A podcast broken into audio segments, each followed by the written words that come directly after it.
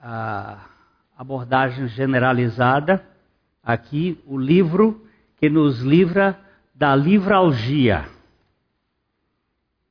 Livralgia está aqui no último parágrafo como um, uma informação. Era um remédio antitérmico antigo que saiu de circulação lá pela década de 50. Hoje só existem as latas vazias no mercado livre para colecionadores. Se alguém quiser colecionar uma lata de livralgia, custa mais ou menos 25 a 30 reais para colecionadores. E o livro que nos livra da livralgia, que nos livra desta coisa de se tornar é, antiquados e obsoletos. A Bíblia é o livro mais atual que existe. É, um dos estudiosos da Bíblia disse, não estou me lembrando quem foi ele agora, mas ele disse o seguinte: dá-me uma Bíblia, coloque-me dentro de uma caverna e uma luz, e eu direi o que está acontecendo do lado de fora. Posso ficar dentro de uma caverna com uma Bíblia e uma luz. E se vocês me deixarem lá, eu vou ficar e eu vou dizer o que está acontecendo lá do lado de fora. Só lendo a Bíblia, não preciso de jornal. Então vamos caminhar aqui rapidinho. Versículo 2 do Salmo 138 diz o seguinte: Inclinar-me-ei para o teu santo templo e louvarei o teu nome pela tua benignidade e pela tua verdade, pois engrandeceste a tua palavra acima de todo o teu nome. Essa versão aqui, a RC, revista e corrigida. Aqui eu normalmente uso é a atualizada. Mas essa versão corrigida, ela é muito precisa. Porque ela está tratando da palavra de Deus acima do nome de Deus. Engrandecerei engrandeceste a tua palavra acima do teu nome. A adoração aqui tem uma razão acima da nossa razão. O louvor ao nome do Senhor Deus se baseia na benignidade e na verdade da Sua palavra, que está acima do seu próprio nome. A palavra de Deus é o fundamento de toda a nossa experiência. Nós ah, fomos criados na roça, sem muita informação teológica. Lá na igreja a gente aprendia antigamente que a Bíblia era o nosso livro de fé e prática tanto serve para a fé como para a prática. A ortodoxia e a ortopraxia.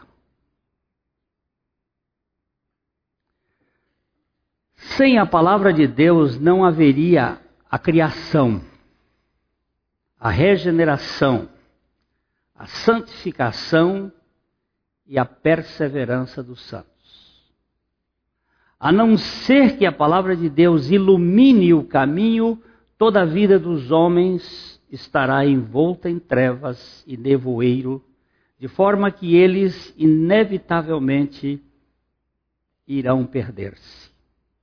Não há saída para o ser humano fora da palavra de Deus. Eu coloquei aspas em tudo que estou citando sem dizer o nome para não fechar o filtro de algumas pessoas.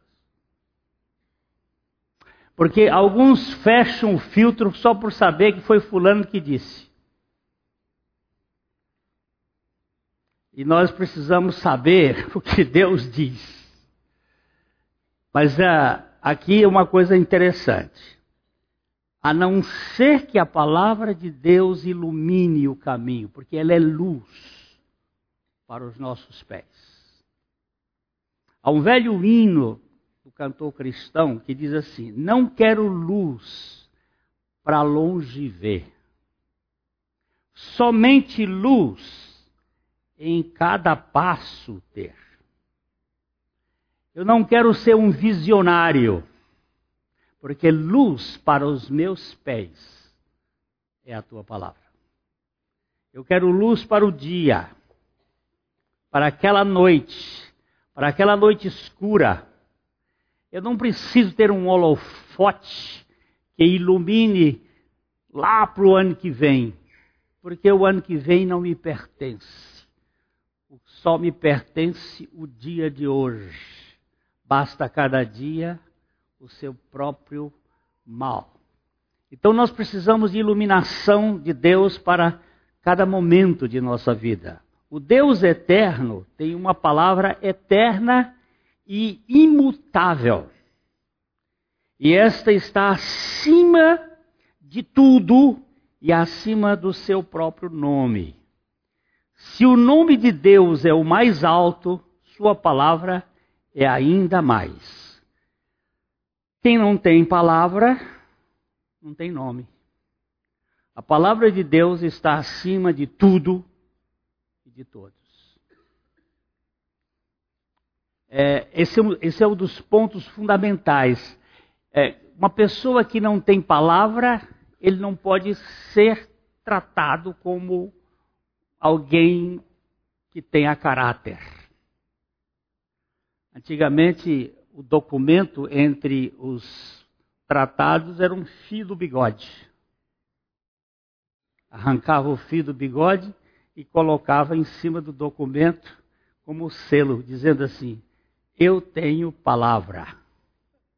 Eu cumpro o que eu falo. Nós entendemos que Deus registrou a sua palavra e ele quis que ficasse registrado exatamente porque a mente humana ela é muito volátil.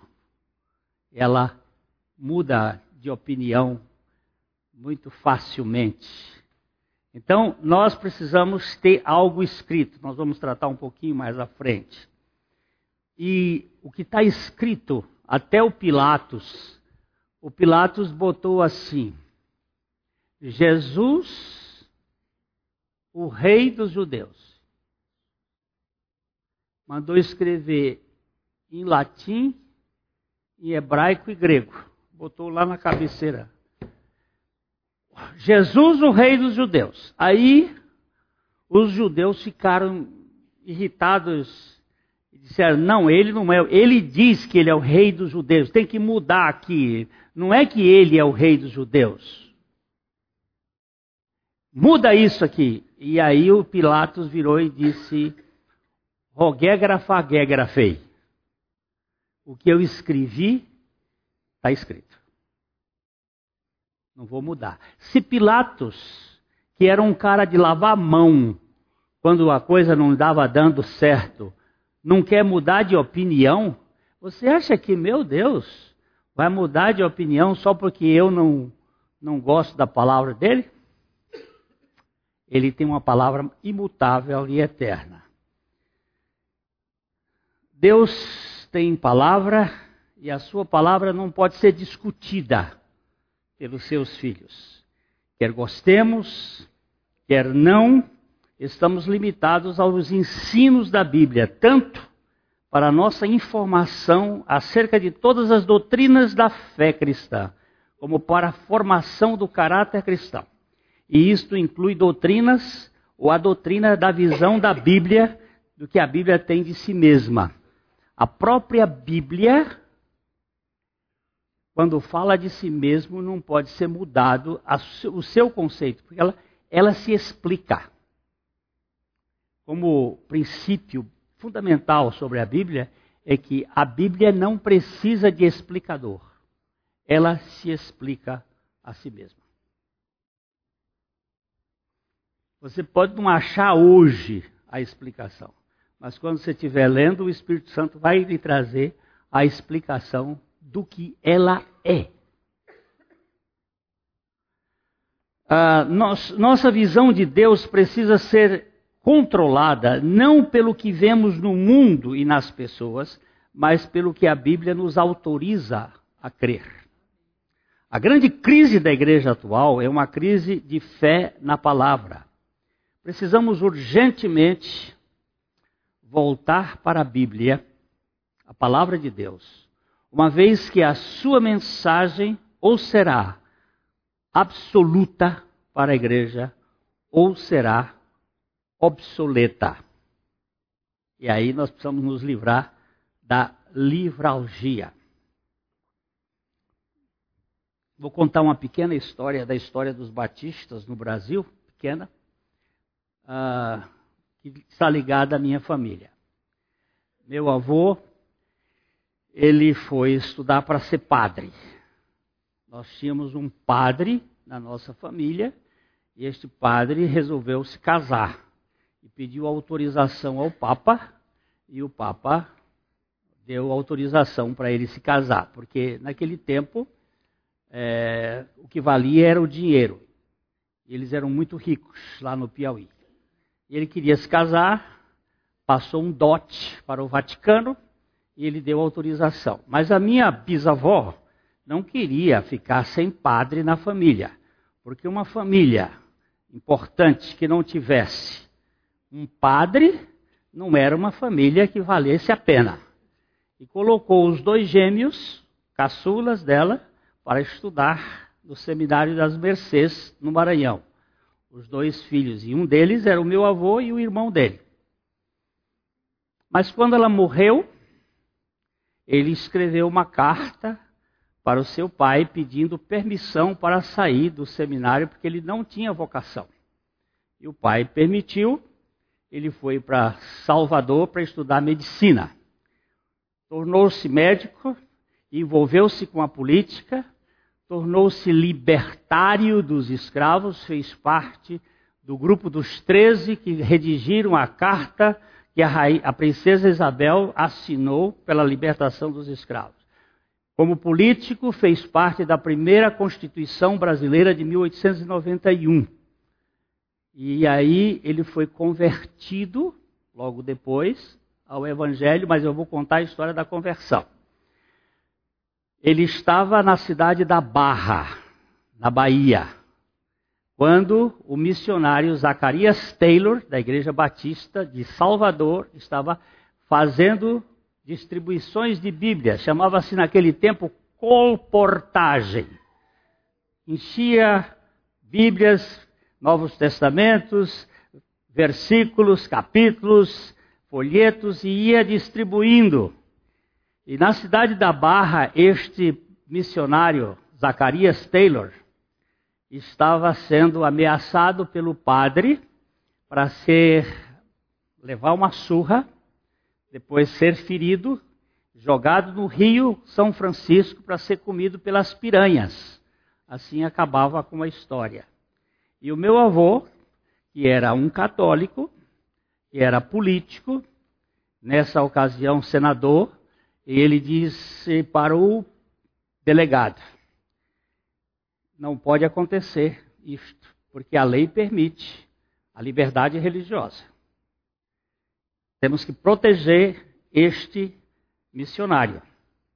E ele foi então, o delegado veio por causa da autoridade dele, com uma guarda de quatro soldados, tudo armado com espingarda.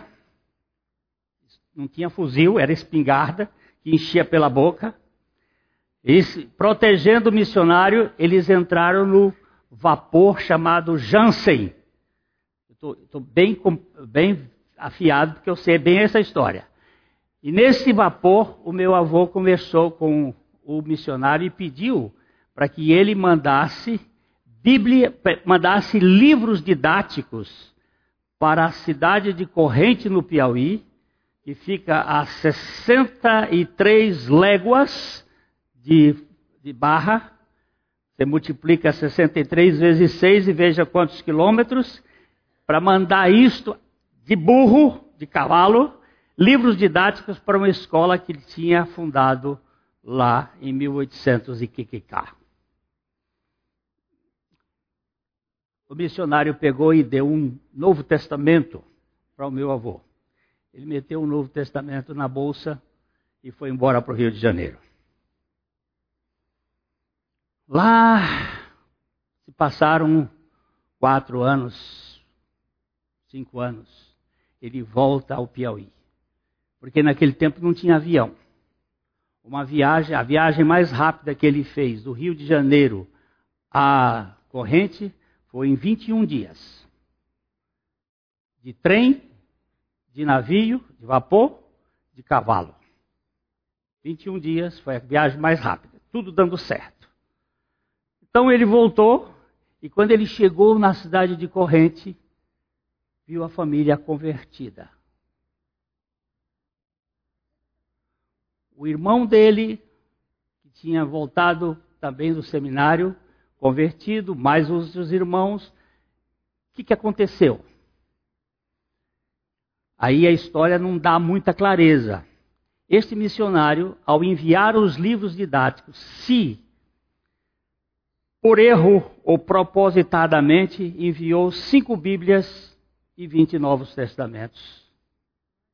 E essas Bíblias e Novos Testamentos caíram na mão do povo. E eles começaram a ler e começaram a ler. E você não se exponha com a Bíblia, porque a Bíblia te pega. E aí foram convertendo e convertendo e convertendo e Deus fazendo a obra. Quando meu avô chegou lá, que ele viu, ele lembrou que dentro da bolsa dele estava um Novo Testamento, que tinha sido dado há quatro, cinco anos atrás, e ele foi para uma fazenda dele e começou a ler, e em três meses Deus o salvou pela palavra. Essa é uma história que você pode encontrar nos livros de história dos batistas no Brasil. Porque a Bíblia, ela se basta a si mesma. Há uma historinha que eu conto também do, de um pastor ele está vivo, John MacArthur Jr. Chega na, no escritório dele, um médico, e entra e diz assim: Eu preciso de sua ajuda. E ele disse: O que, que é? Eu sou médico, eu tenho um, um hospital de aborto.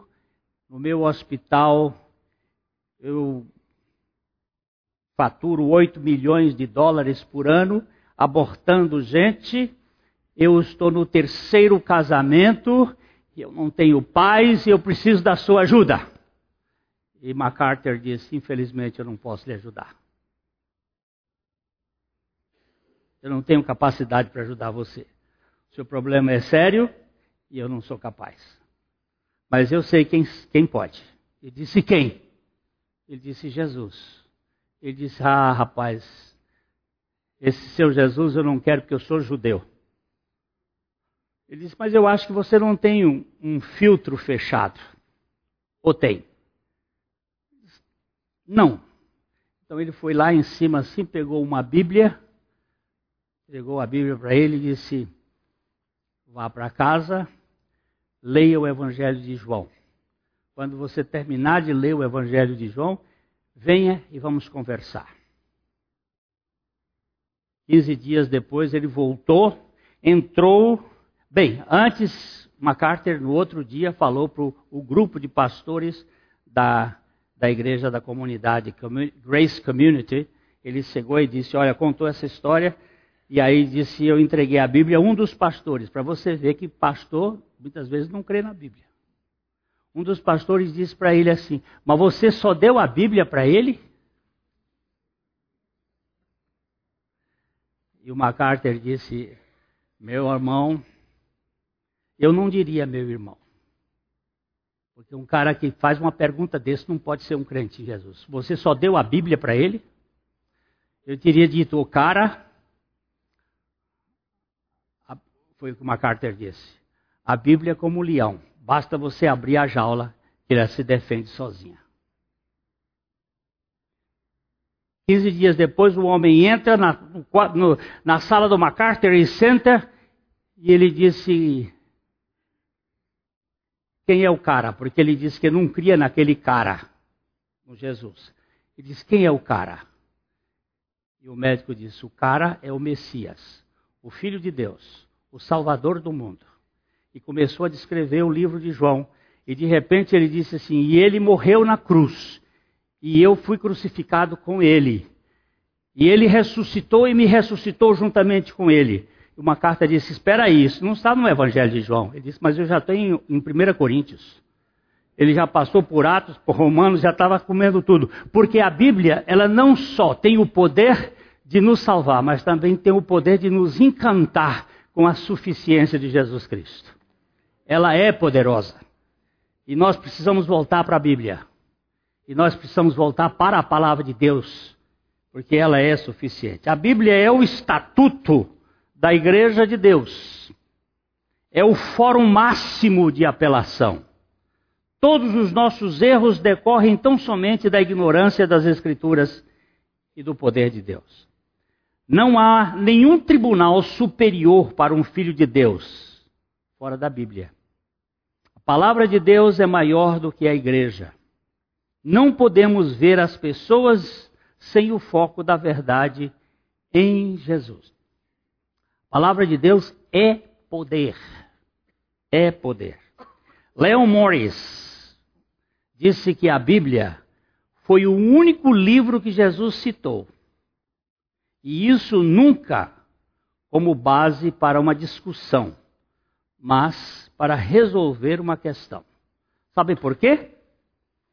Porque, como diz Paulo em 2 Timóteo 3, 16 e 17, toda a escritura é inspirada por Deus e útil para o ensino, para a repreensão, para a correção, para a educação na justiça, a fim de que o homem de Deus seja perfeito e perfeitamente habilitado para toda a boa obra. Preste bem atenção às quatro expressões aqui. Ela é útil para ensino, ela é útil para repreensão, ela é útil para correção e ela é útil para a educação na justiça. Que justiça? Na nossa? Não. Na justiça de Cristo, que é a justiça suficiente. A Bíblia é o cetro pelo qual o Rei celestial governa a sua igreja. Não há assunto bíblico que não deva ser abordado na igreja, mesmo que não se possa explicar. Aliás, explicar a Bíblia é impossível. Porque ela trabalha com categorias acima de nossa mente. Os escritores da Bíblia não são seus autores, pois ela só tem um. A autoridade não provém da capacidade dos seus escritores, mas do seu autor.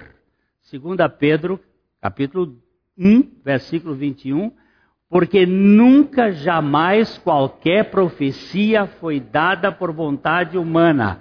Entretanto, homens santos falaram da parte de Deus, movidos por, pelo Espírito Santo. Esse verbo mover aqui tem o sentido de carregados pelo Espírito Santo.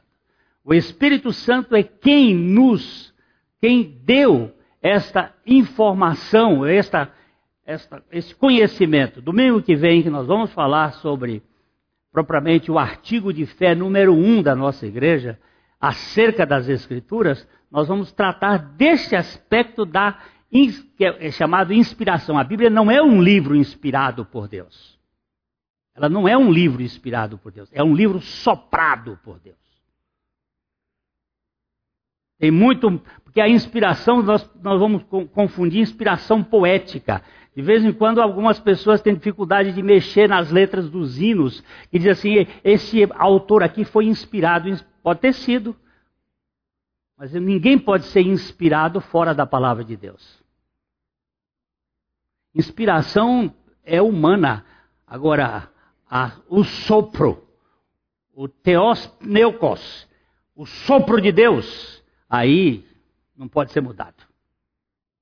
Aí é Deus agindo mais do que simplesmente é, capacitando homens. É Deus falando através de pessoas humanas falíveis, mas Ele falando.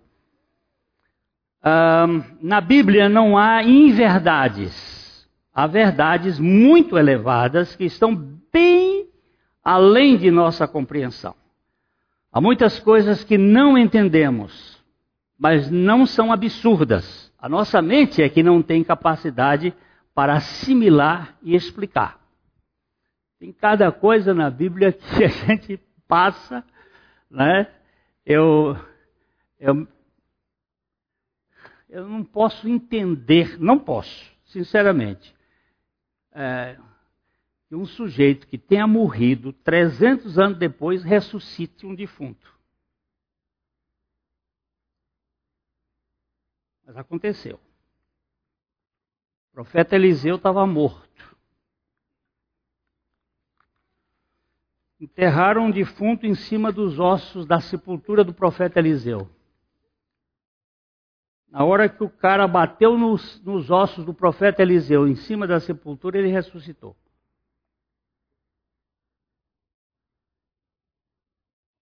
Você tem explicação para isso?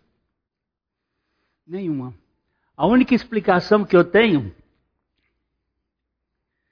é que o profeta Elias fez sete milagres. E o profeta Eliseu orou a Deus, pediu porção dobrada do espírito que estaria sobre Elias. E o profeta Eliseu, enquanto viveu, fez treze milagres.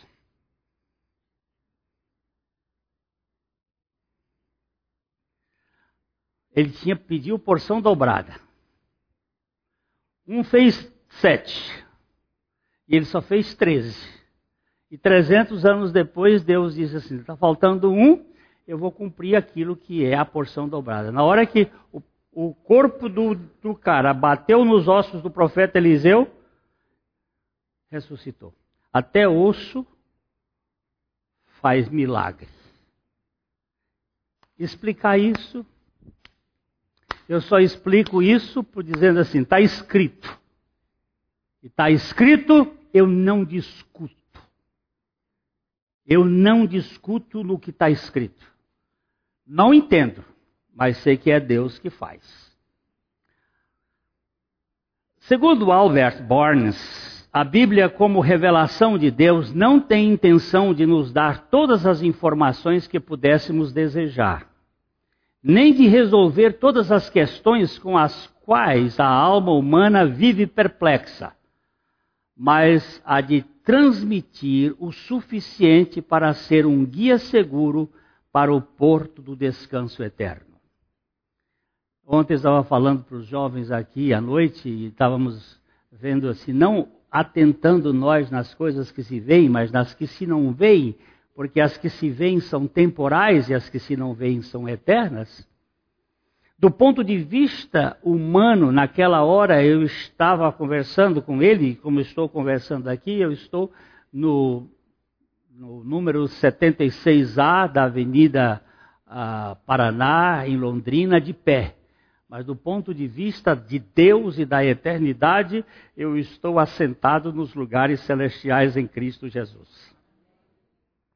Um eu não vejo, o outro eu vejo. Um eu sinto aqui, estou aqui conversando com vocês, mas o outro eu estou nesse estado por causa da obra realizada de Cristo, porque está escrito na palavra. Explicar isto.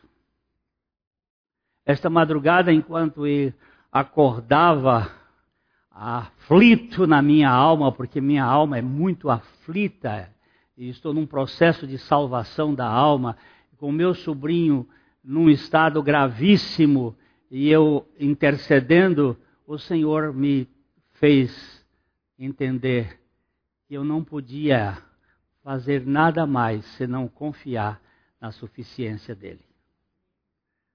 Aquietai-vos, filho. que você entregou a mim, não é a sua agitação, nem a sua maneira de ficar querendo orar, orar, orar para resolver o problema, porque a sua aflição, na verdade, ela está dizendo que você não confia em mim. Aí eu rolei para o outro lado, empurrei um pouco o assunto para Deus, daqui a pouco o assunto voltou e eu tornei grudar e disse, Senhor, mas eu não estou conseguindo deixar nos teus braços. E se eu, parece que se eu deixar, isso vai indicar que eu não tenho, não tenho amor por esse cara, não estou nem por aí. Tô... Ele disse, se você estiver por aí ou não, eu é que sou a autoridade, você é, é o dependente. Mas eu, eu, não, eu quero que vocês saibam que eu estou orando. Mas e daí? Que presunção idiota é essa nossa? Precisamos entender que a palavra de Deus, ela, ela não está aí por acaso. Ela tem um propósito.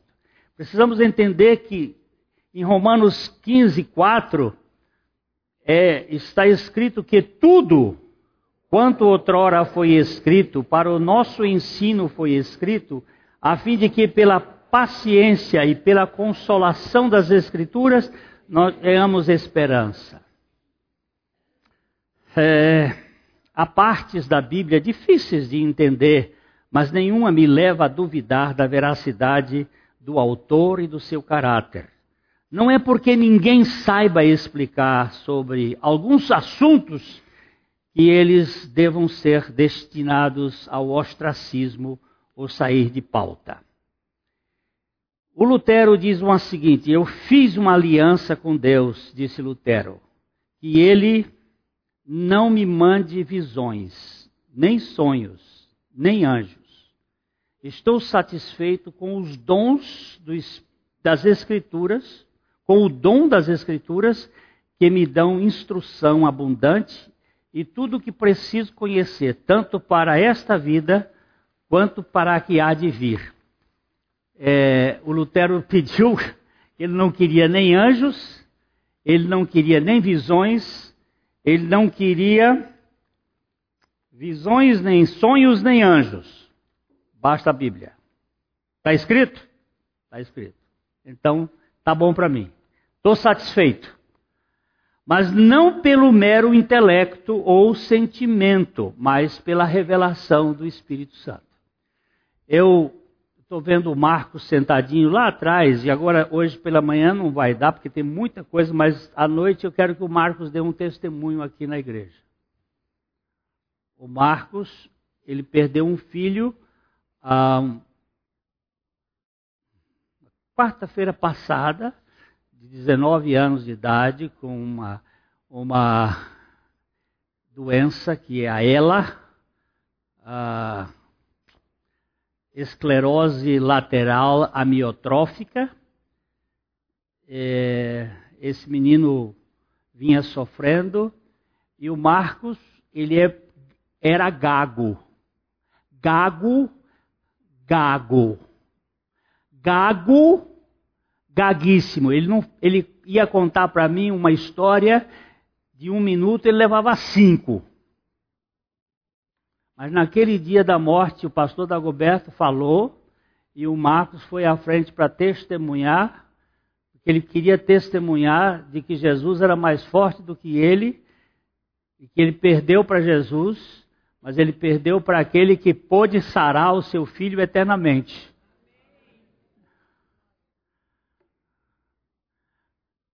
E a gagueira dele soltou, a língua dele soltou, que tá, eu estou até assustado. Ele está falando com o discurso dos eruditos. A língua dele virou a língua de erudito. Porque ele agora pode testemunhar desse Deus que diz que assim como em Moisés ele soltou a língua e de Paulo ele também solta a língua do Marcos e solta a nossa para testemunharmos do poder do Espírito Santo. A Bíblia é uma unidade e está unida, e essa unidade é tão clara que o, o Novo Testamento funciona como intérprete infalível do Antigo. Tudo é muito encaixado, tudo é visto de eternidade a eternidade, sem imprevistos ou improvisos. Dr. Uh, A. A. Hodge, que foi um dos grandes teólogos de Princeton, ele ensinava aos seus alunos: as doutrinas da Bíblia não são isoladas, mas interrelacionadas. Portanto, o ponto de vista acerca de uma doutrina necessariamente afetará o ponto de vista aceito a respeito de outra. A grande necessidade do povo de Deus é voltar-se inteiramente para a palavra de Deus e buscar nela a centralidade da verdade em Cristo desde a eternidade. Toda a Escritura deve ser interpretada à luz da pessoa e obra de Cristo de A a Z.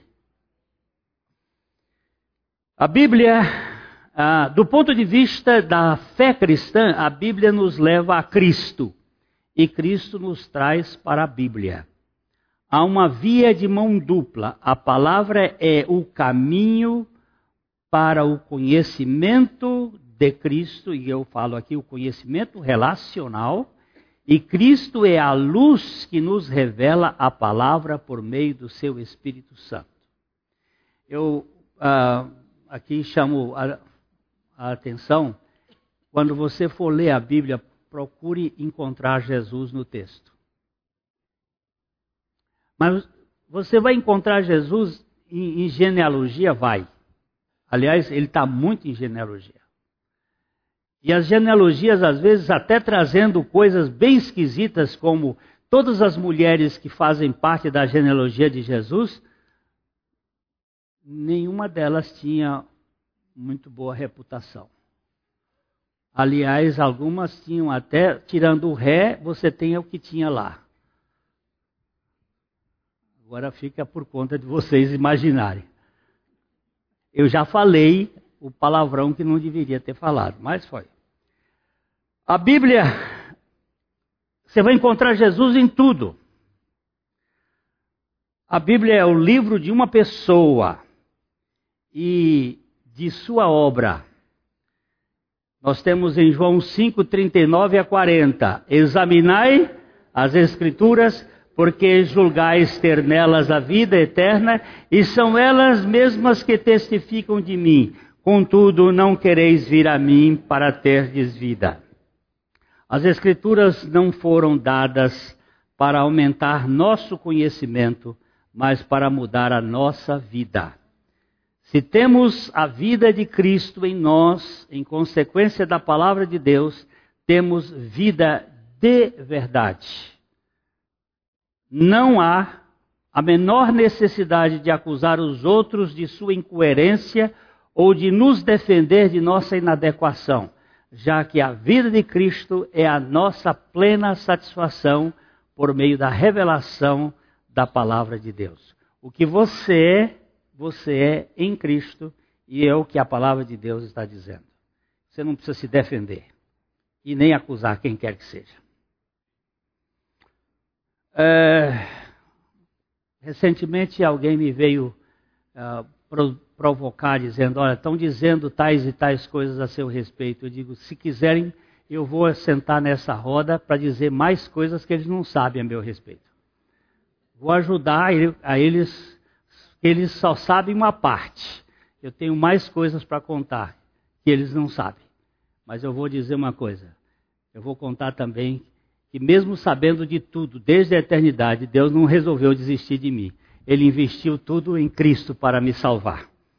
Cristo se, uh, se encarnou, foi à cruz, atraiu os seus a Ele, morreu a morte do crente e ressuscitou para ser a nossa vida e pela sua graça plena, ele nos deu o arrependimento de nossa autoconfiança e a fé na pessoa, na sua pessoa, para sermos filhos de Deus. Por favor, arrependimento não é tanto do que se faz, mas de quem se crê. Eu vou dizer uma coisa. Um dos livros mais preciosos para entender isso é o livro de Jó. Porque Jó era um homem íntegro. Jó era um homem reto. Jó era um homem temente a Deus. Jó se desviava do mal.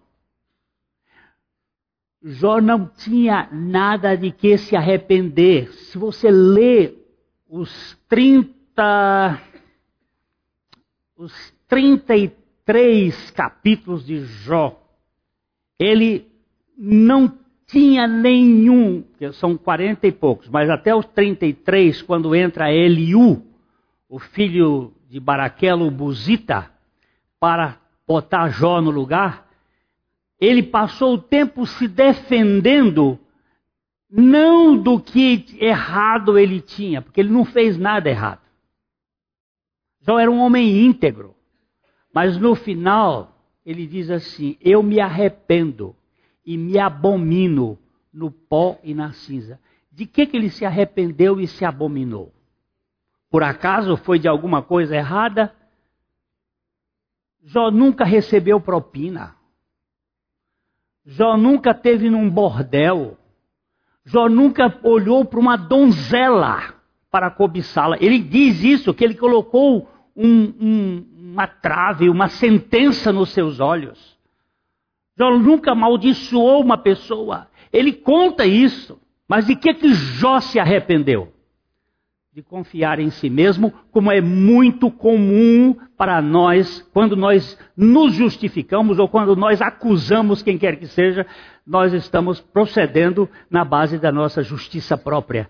Jó se arrependeu da sua autoconfiança, que é o problema mais sério de qualquer pessoa. Confiar em si, confiar num ser que é perecível, é uma perdição de tempo. Se as nossas vidas não encarnarem a vida do Verbo de Deus, então, por mais sabidos que nós sejamos, nada significa todo o nosso conhecimento. Vamos ler aqui Jeremias 8, 9. Os sábios serão envergonhados, aterrorizados e presos. Eis que rejeitaram a palavra de Deus. Que sabedoria é essa que eles têm? Rejeitar a palavra de Deus, a palavra do Senhor, e dizer que isso é sabedoria? A palavra de Deus gera fé e também regenera, dizia Joseph Aleina, um dos puritanos do século XVII.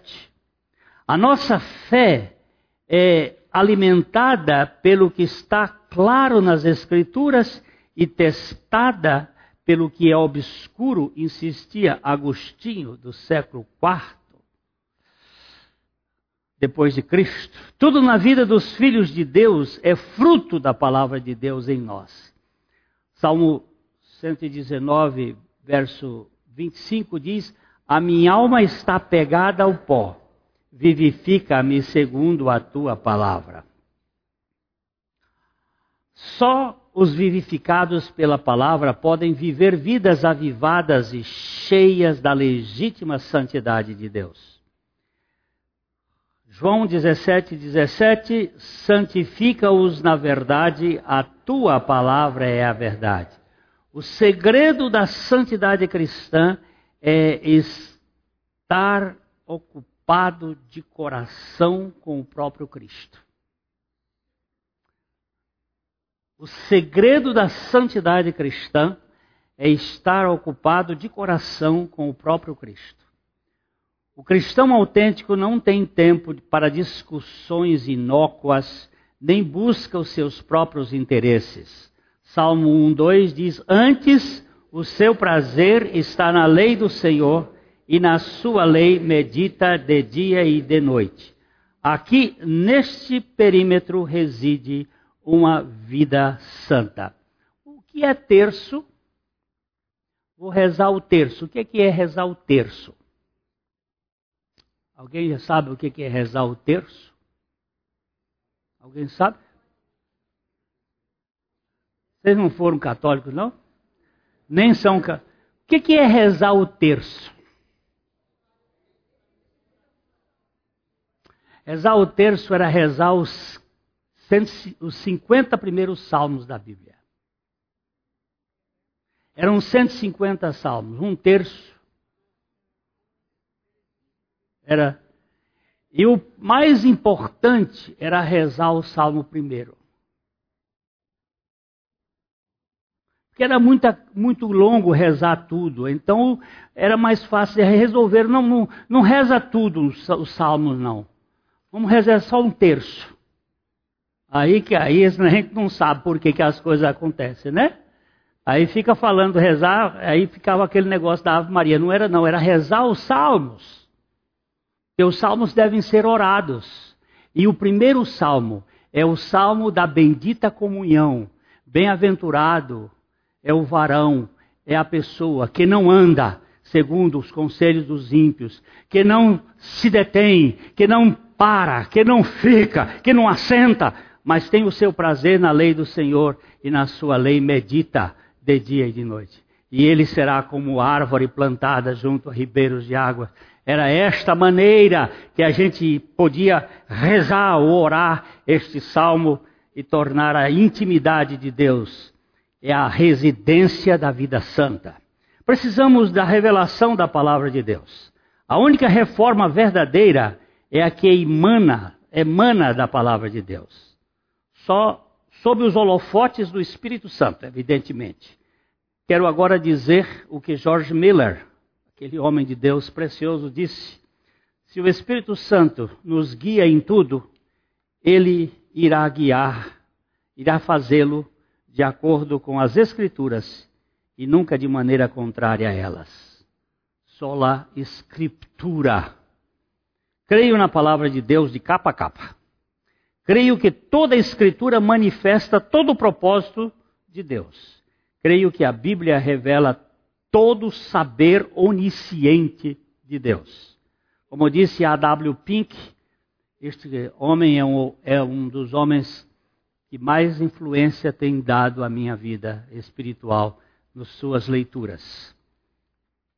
Se eu tiver que escolher dez livros, tem dez autores, e tiver um livro de A.W. Pink, eu pego, eu pego de Pink em, em detrimento dos outros.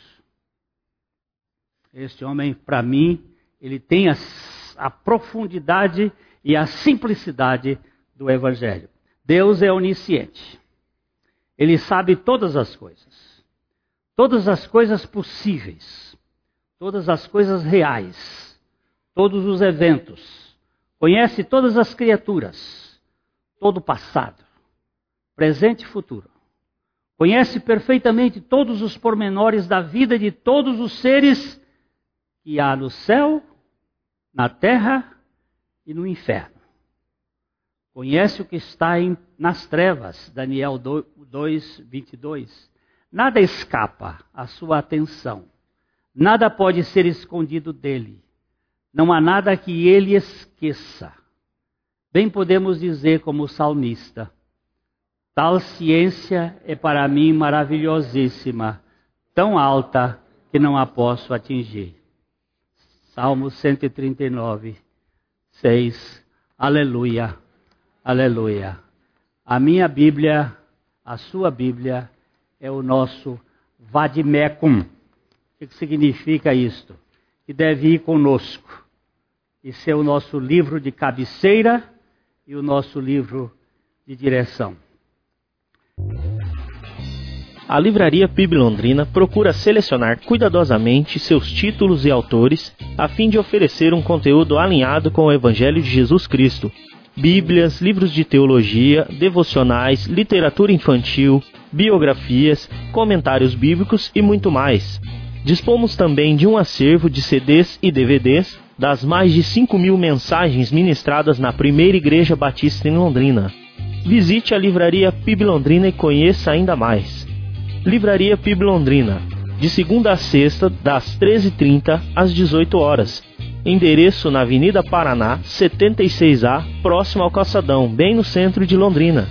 Ligue para 3372 8921 ou acesse o site www.livrariapiblondrina.com.br.